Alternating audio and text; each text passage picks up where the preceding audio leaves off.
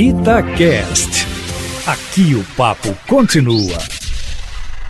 Os olhos do mundo hoje estão postos no Brasil, particularmente na Amazônia, com o início aí da cúpula de líderes sobre o clima. O Brasil chega a essa discussão que reúne pelo menos 40 chefes de Estado e pessoas interessadas nas mudanças climáticas, uma das propostas do presidente Joe Biden na campanha eleitoral do ano passado de passo trocado, para usar uma linguagem apropriada para esse momento. Desde que 2008, o país se propôs a contribuir para reduzir a emissão de gases do efeito estufa. Agora chega essa nova rodada de conversa chamuscado com desempenho ambiental pífio nos últimos anos e pressionado dentro e fora do país. A intenção do presidente Joe Biden, anfitrião do encontro, é tentar buscar um consenso e levar os países a traçarem metas mais ambiciosas para discussão na 26ª Conferência das Nações Unidas sobre a Mudança Climática de 2021, que vai acontecer no Reino Unido agora em novembro.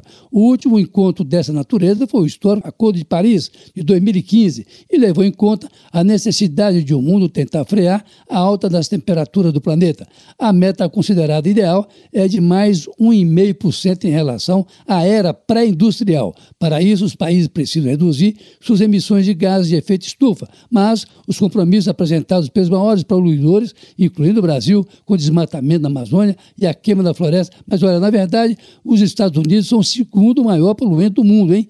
estão muito aquém do desejado segundo a ONU e a comunidade científica internacional. O discurso do presidente Jair Bolsonaro, que falará por três minutos hoje, é aguardado com grande expectativa, porque os olhos do mundo, como eu disse, estão colocados na região amazônica. Bolsonaro deverá adotar um tom menos beligerante ao falar sobre os problemas da região amazônica, como o desmatamento ilegal e as queimadas regulares que devastam a floresta ano após ano, que alcançou em março, aliás, agora, a maior dos últimos dez anos.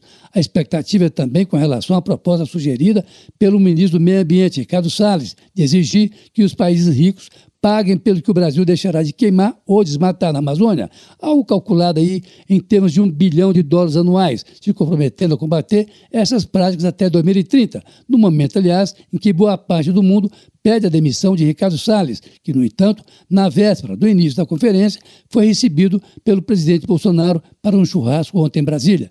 O presidente, no entanto, a despeito de uma posição dúbia com relação a esse tempo, a média, a redução do efeito estufa, deve levar para discussão hoje um aumento substancial no combate aos incêndios, com reforço de verbas na fiscalização do desmatamento e uso das Forças Armadas no combate aos incêndios florestais. Daí o pedido de compensação financeira tese contra qual é, contra o vice-presidente é, Hamilton Mourão, que acha que o Brasil deve entrar nessa discussão com a cabeça erguida e sem exigir nada em troca. Talvez por isso tenha até sido excluído das conversas e negociações em torno do assunto Eustáquio. Essa é uma das questões com que vai lidar o prefeito Alexandre Calil, que já começa enfrentando uma greve do pessoal da educação, que não quer a volta do ensino presencial por achar que Belo Horizonte voltou a alcançar índices maiores nessa pandemia e por não ver como a prefeitura consiga controlar com rigor a volta às aulas. De forma que já está aí o primeiro problema enfrentado pela prefeitura no momento em que anuncia, a partir de hoje, a volta gradativa do comércio não essencial na capital. São os ossos do ofício, né? Como eu disse aqui outro dia, Aline e Eustáquio, o pior é a omissão ou a propaganda de remédios não comprovados cientificamente, como a cloroquina, para ficar só nesse péssimo exemplo. Carlos Lindenberg, para a Rádio Itatiaia.